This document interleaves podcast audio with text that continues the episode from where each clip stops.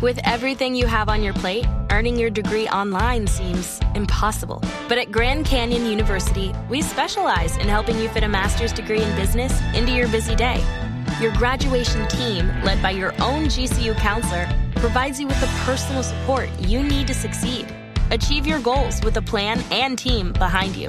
Find your purpose at Grand Canyon University. Visit gcu.edu. La Alianza Verde denunció nuevas amenazas de muerte por las bandas criminales que heredaron el poderío de alias Marquitos Figueroa en La Guajira. Detalles con Diego Monroy.